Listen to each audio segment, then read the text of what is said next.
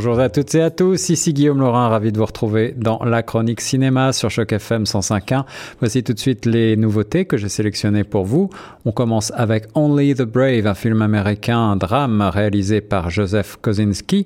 Seuls les braves en français est basé sur l'histoire vraie des Granite Mountain Hotshots, euh, une histoire héroïque d'un groupe de pompiers qui devient l'une des meilleures équipes de pompiers de la nation à travers l'espoir, la détermination, les sacrifices et la volonté de protéger leur communauté. Alors que plusieurs d'entre nous fuient le danger, eux courent vers celui-ci, ils, veillent sur nos vies, nos maisons, tout ce qui nous est cher, alors qu'ils forgent les liens d'une confrérie unique émergeant lors d'un feu fatidique.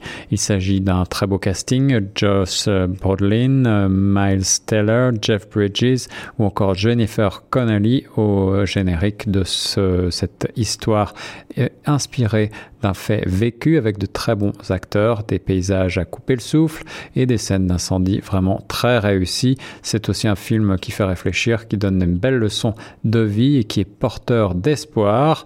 Euh, il nous donne une bonne idée également de ce qu'ont pu vivre les pompiers ici au Canada à Fort McMurray par exemple. Deuxième nouveauté de la semaine, euh, BPM, Beats per Minute en français, c'est 120 battements par minute. Le film français dont on a parlé lors de son passage au TIFF vient de sortir en, salle. Il est réalisé par euh, Robin Campio. C'est un drame au début des années 90 alors que le sida tue depuis près de 10 ans les militants d'ACT UP Paris, l'association qui euh, lutte contre le sida, multiplie des actions pour essayer de lutter dans l'indifférence générale. Euh, nouveau venu dans le groupe, Nathan va être bouleversé par la, radicalité de Sean avec euh, deux jeunes acteurs au générique, euh, Noël Pérez Biscayat, Arnaud Valois ou Adèle ANL. le film est un, est un brûlot, un film de lutte, un film de bande, l'histoire euh, d'amour euh, tragique également euh, au cœur de ce 20, de 120 battements par minute. un film qui vraiment n'a peur de rien, tantôt romanesque, tantôt politique. Il n'hésite pas à romantiser quelque peu le tragique de cette histoire, cette histoire collective pour faire vibrer à chaque plan le désir de se battre, le, la passion de vivre. Et Robert Campio propose vraiment une claque d'amour et de combat avec ce 120 battements par minute. Troisième nouveauté sélectionnée pour vous, il s'agit cette fois d'un film d'animation euh, qui n'est à nul autre pareil, un film euh, produit par le Royaume-Uni et la Pologne, et il s'appelle Loving Vincent, euh, réalisé par Dorota Kobiela et Hugh Welshman. L'histoire, c'est celle de Vincent Van Gogh, bien sûr, à Paris L'été 1891, Armand Roulin est chargé par son père, le facteur Joseph Roulin, de remettre en main propre une lettre au frère de Vincent Van Gogh, Théo. En effet, la nouvelle du suicide du peintre vient de tomber.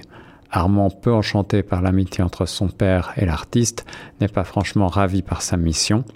Paris, le frère de Vincent Van Gogh introuvable. Le jeune homme apprend alors par le père Tanguy, le marchand de couleurs du peintre, que Théo vient, euh, a été visiblement anéanti par la disparition de son frère et ne lui a survécu que quelques mois. Il comprend alors qu'il a mal jugé Vincent et part se rendre à Auvers-sur-Oise sur les traces du peintre, là où il a passé ses derniers mois pour essayer de comprendre son geste désespéré. En interrogeant ceux qui ont connu l'artiste, il découvre alors combien sa vie a été surprenante et passionnée. Et c'est donc euh, un, résultat absolument époustouflant euh, que ce Loving Vincent, puisqu'il s'agit euh, d'un film qui est entièrement joué par des acteurs sur lesquels on a placé des décors de tableaux. Le résultat est à couper le souffle. On a l'impression totale de plonger dans les tableaux de Vincent Van Gogh, un voyage magique, un récit sous forme d'enquête, à la fois sur la mort de Van Gogh et puis plus profondément sur sa peinture, et euh, cet étonnant travail donc d'animation avec ces images euh, filmées, animées avec des comédiens s'insérant dans des images peintes qui reproduisent l'œuvre de Van Gogh. C'est un vrai petit chef-d'œuvre. Toujours à l'affiche, euh, ne manquez pas Long Time Running, un documentaire canadien réalisé par euh, Jennifer Batchowell et euh, Nicholas de Pencer. Le film raconte, retrace bien sûr le destin du groupe canadien désormais légendaire The Tragically Hip et en particulier leur dernière tournée de 2016 portée par une intense émotion suite à l'annonce de la fin du groupe et de la maladie qui a emporté il y a peu le chanteur charismatique Gord Tony.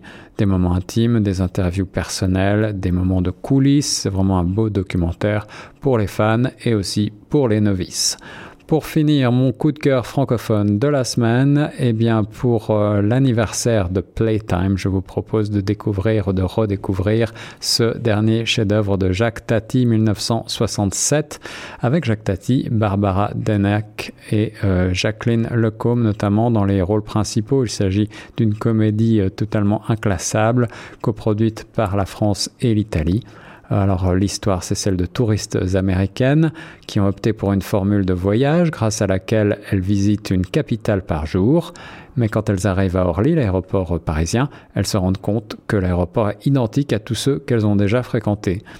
En se rendant à Paris, elle, constate également que le décor est totalement identique à celui des autres capitales. C'est donc, je le disais un peu plus tôt, le dernier chef-d'œuvre de Jacques Tati, un film visionnaire sur notre monde d'aujourd'hui qui concilie les, les vertus du génie créateur et du divertissement populaire avec euh, beaucoup d'humour, euh, une critique de notre société, de la fantaisie très inspirée, un sens de l'observation réaliste euh, qui confine souvent au burlesque. C'est bourré de gags, il se passe toujours quelque chose dans Playtime, même si on a parfois l'impression que l'action est assez lente. C'est un film ovni du cinéma très poétique et rêveur, plein d'un charme assez étrange et unique qui intrigue toujours aujourd'hui.